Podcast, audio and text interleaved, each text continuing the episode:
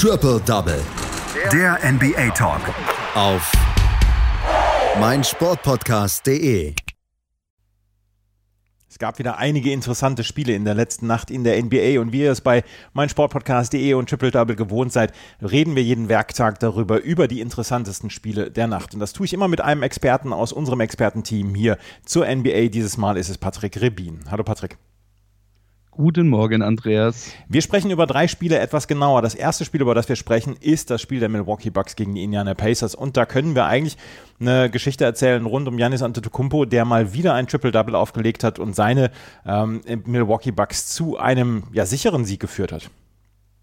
Ja, absolut. Ähm, er ist mal wieder besonders aufgefallen. Wer hätte es denn äh, gedacht bei äh, Janis Antetokounmpo? Zwar muss man dazu sagen, dass 21 Punkte, 14 Rebounds und 10 Assists gar nicht mal so spektakulär für den Greek Freak äh, klingen und sind. Spektakulär wird es dann, wenn man erfährt, dass er halt das vierte Viertel nicht gespielt hat. Er hat Triple-Double nach drei Vierteln, sieben von acht aus dem Feld und sieben von acht von der Linie. Also wirklich wieder ein Paradespiel des Janis Antetokounmpo. Außerdem merkt man auch so ein bisschen, dass Janis aus seinen Fehlern lernt. Ja, aufgrund seiner bisher miserablen Dreierquote von nur rund 28 Prozent hat er bereits im letzten wie auch in diesem Spiel äh, nicht einen einzigen Dreier geschossen. Ähm, wartet wahrscheinlich so lange, bis er dann im Training mal wieder seine Dreierquote ein bisschen verbessert. Die Pacers, ähm, die hatten, ja, man muss es doch wirklich so deutlich sagen, nicht den Hauch einer Chance gegen die Milwaukee Bucks. Ende des dritten Viertels führten die ähm, Bucks bereits mit 34 Punkten. Im vierten Viertel wuchs die Führung dann noch auf 40 Punkte an. Ähm, Doug McDermott, der kritisierte vor allem das Mindset seines Teams. Ja, er meinte, dass sie so äh, so, so wenig dringlich in ihren Aktionen waren und äh, so den Bugs quasi alles erlaubt haben, worauf sie eben Bock hatten. Unter anderem, dass die Bugs ja nicht einmal im gesamten Spiel zurücklagen. Ähm, schade war das Ganze und das Ergebnis auch vor allem für einen, nämlich für äh, Domantas Sabonis, der seine Career High Performance von 33 Punkten und 12 Rebounds nicht mit einem Sieg krönen konnte. Ähm, ja, am Ende war es ein solider Teambasketball der Milwaukee Bucks. Man kann es nicht anders sagen. Insgesamt sieben Spieler der Bucks äh, schafften es zwei, äh, zweistellig zu scoren. Janis mit 21 Punkten, True Holiday 11, Chris Middleton 12, Brooke Lopez 11, Dante DiVincenzo 16, Bryn Forbes 20 und Bobby Portis, der hatte 18 Punkte. Bei den äh, Pacers sah auch das dann tatsächlich äh, ganz anders aus. Zwar überflügelte, wie gesagt, äh, Domantas Zabonis die anderen. Ähm, es waren bei den äh, Pacers allerdings auch nur fünf Spieler zweistellig mit Miles Turners drei und Jeremy Lambs zwei Punkten sahen dazu auch noch zwei Starter ganz schön alt aus. Die Milwaukee Bucks haben ja in diesem äh, Sommer dann, oder in diesem Sommer, in diesem Winter und in dieser Saison dann auch sehr viel Konkurrenz. Die Philadelphia 76ers spielen eine starke Saison. Brooklyn ist natürlich stark dadurch, dass sie sich jetzt abgegradet haben. Boston sollte man nie unterschätzen. Ähm, Indiana vielleicht nicht unbedingt die ganz große Konkurrenz, aber Janis muss dann ja auch zusehen, dass er sein Team dann mal wieder in die Finals führt. Ja, definitiv. Ähm, ich meine, wir haben es ja bisher eigentlich die letzten Jahre immer so gesehen, dass ähm, die Milwaukee Bucks wirklich eine sensationell gute Regular Season gespielt haben und dann eben das Playoff-Fieber bekommen haben und dann in den Playoffs, ja, sagen wir mal, nicht mehr allzu viel hinbekommen haben, ist vielleicht jetzt ein bisschen hart gesagt, aber zumindest es nicht geschafft haben, dann auch letzten Endes wirklich in die Finals durchzumarschieren. Und das ist wahrscheinlich so ein bisschen das größte Manko ähm, bei den Milwaukee Bucks und auch das, wo sie sich mal so ein bisschen langsam überlegen sollten, wie sie es schaffen, sich selber zu einem wirklichen Contender dann auch durch durch die gesamten Playoffs durch ähm, zu machen. Und das war ja eben auch, sage ich mal, einer der großen Punkte, weshalb ja viele gesagt hatten, ähm, dass Janis nicht mit den Milwaukee Bucks verlängern wird, beziehungsweise verlängern sollte. Er hat es trotzdem gemacht. Also er hat auf jeden Fall seinen Glauben in sein Team behalten. Ähm, Ob es dann am Ende die richtige Entscheidung von ihm war, das, das wird sich noch zeigen. Aber ähm, sie müssen sich auf jeden Fall was überlegen, ähm, wie sie es schaffen, mal Playoffs genauso konstant und stark durchzuspielen wie eben die Regular Season. Die Milwaukee Bucks gewinnen also dieses Spiel relativ sicher gegen die Indiana Pacers mit 130 zu 110 und Janis schafft in drei Vierteln das, was manche oder viele nicht in vier Vierteln schaffen, nämlich ein Triple-Double. Ähm, wo wir gerade davon sprechen, dass Janis Antetokounmpo keine Dreier geworfen hat jetzt, ähm, einer, der sich überhaupt eigentlich gar nicht um Dreier kümmert, aber letzte Nacht einen geworfen hat, das ist Zion Williamson für die New Orleans Pelicans. Der hat zum vierten Mal erst in seiner Karriere einen Dreier getroffen. Er hat auch, glaube ich, erst elf Versuche gehabt. Er ist keiner, der von der langen Distanz trifft. Aber er hat letzte Nacht ein Spiel dominiert gegen die Phoenix Suns, was, wo die New Orleans Pelicans vorher Außenseiter waren und hat da am Ende 12 von 14 getroffen und hat das Spiel und den Sieg für die New Orleans Pelicans geholt. Und ähm, es war am Ende eine dominante Vorstellung von Zion Williamson. Ja, absolut. Und vor allem äh, klingt das, was du gerade eben zu Seins Dreiern gesagt hast, auch schon in gewisser Weise besser als äh, die Quote von Ben Simmons. Also insofern. Wie ist denn das Spiel gelaufen, der New Orleans Pelicans gegen die Phoenix Suns? Ja, wie ist das Spiel gelaufen? Die Pelicans haben gewonnen, eben dank, du hast es schon angesprochen, Zion Williamsons 28 Punkten. Ähm, das Highlight des Abends, ja, da war ein krachender Dank, äh, der dann auch von Brandon Ingram nach dem Spiel Anerkennung fand. Ähm, die Suns, die sind tatsächlich besser ins Spiel gekommen, ließen dann nach der Halbzeitpause allerdings ziemlich nach. Hier begann dann das Spiel der Pelicans erst so richtig zu wirken. 40 Punkte im dritten Viertel für New Orleans, ähm, gefolgt von 35 Punkten im vierten Viertel. Und ähm, so kam es dann auch zu den zeitweisen 28 Punkten Führung im vierten Viertel.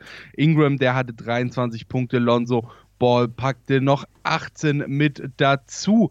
Und ähm, ja, durch äh, diese Wahnsinnsgeschwindigkeit, äh, die die Pelicans in der zweiten Halbzeit an den Start brachten, schafften sie es dann auch, dass die Suns in dieser tatsächlich kein einziges Mal die Führung übernehmen konnten.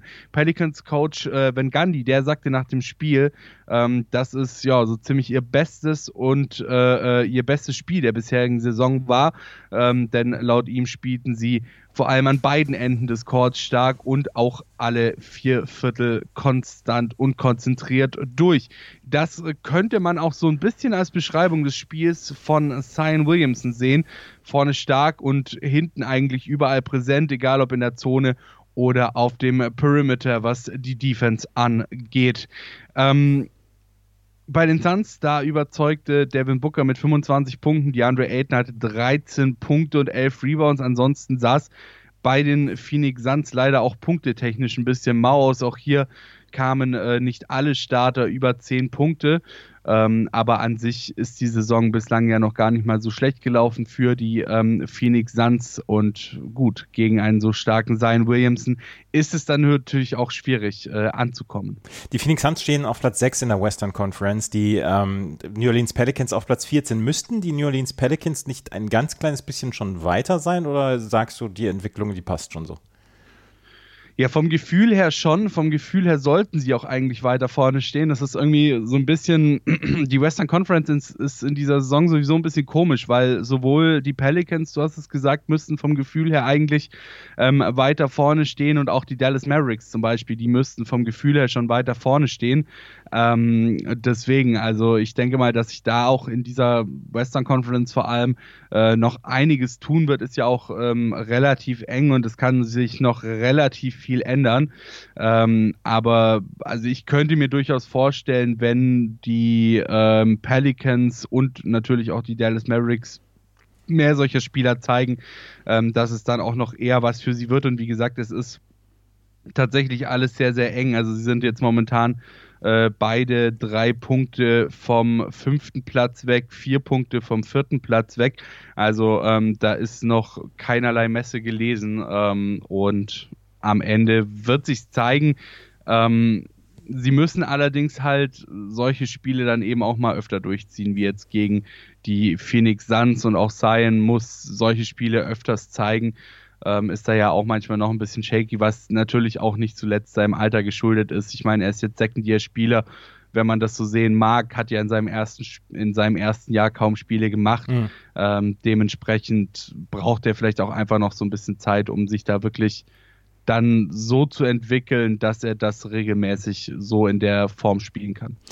Ein Spiel haben wir noch, um, auf das wir äh, so ein bisschen genauer schauen wollen. Das ist das der Dallas Mavericks bei den Atlanta Hawks. Und die Dallas Mavericks hatten nun wirklich einen furchtbaren Stretch. Die letzten sechs Spiele haben sie verloren. Auch das letzte Spiel gegen die Phoenix Suns haben sie verloren und das ganz knapp. Und das äh, wird sicherlich gestochen haben. Aber sie haben endlich wieder gewonnen.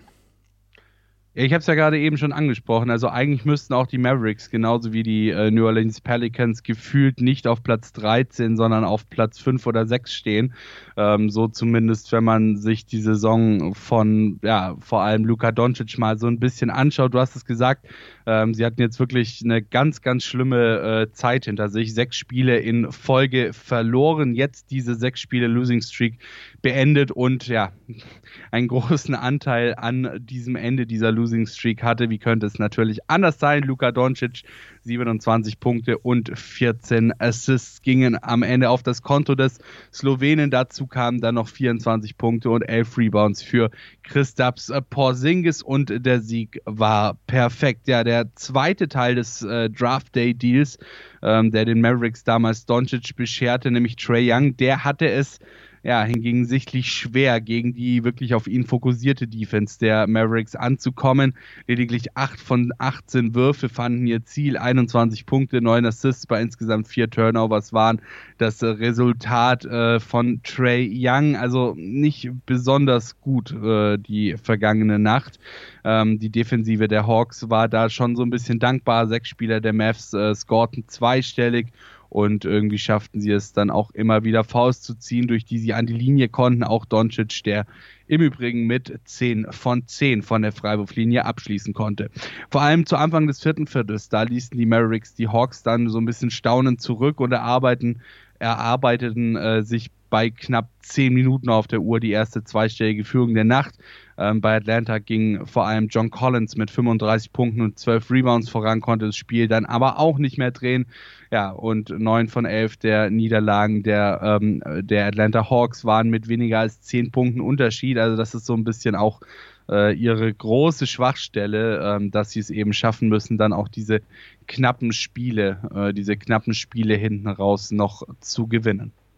Die äh, Dallas Mavericks gewinnen also endlich, endlich, endlich mal wieder ein Spiel und jetzt können sie vielleicht noch wieder nach vorne schauen, weil in der Tabelle müssen sie nämlich nach vorne schauen. Da stehen sie im Moment nur auf Platz 13 mit neun Siegen und 13 Niederlagen, die Atlanta Hawks.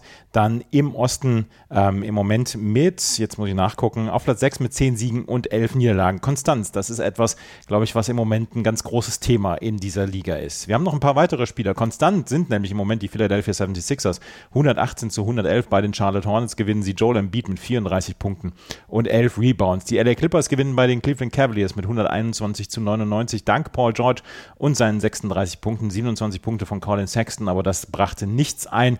Ähm, die Cleveland Cavaliers mussten in die Niederlage einwilligen. Die Miami Heat verlieren bei, äh, gegen die Washington Wizards mit 103 zu 100. Bradley Beal hat jetzt alle 17 Spiele zum Anfang der Saison oder 18 Spiele der Saison hat er jetzt mit mehr als 25 Punkten abgeliefert. 32 Punkte für ihn.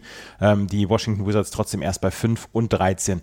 Die New York Knicks gewinnen bei den Chicago Bulls mit 107 zu 103. Julius Randle für New York mit 27 Punkten erfolgreich. Und die Oklahoma City Thunder gewinnen gegen die Houston Rockets mit 104 zu 87. Darius Basley für OKC mit 18 Punkten und 12 Rebounds. Der beste und auffälligste Mann. Und die San Antonio Spurs gewinnen gegen die Minnesota Timberwolves mit 111 zu 108. Jakob Pöltl mit einem guten Spiel und DeMar DeRozan mit 30 Punkten, 8 Rebounds und 6 Assists. Das waren die Ergebnisse vom Mittwoch. Das war Patrick Rebin mit seinen Einschätzungen zu den wichtigsten Spielen. Vielen Dank, Patrick. Sehr gerne. Triple Double. Der NBA Talk. Auf meinsportpodcast.de.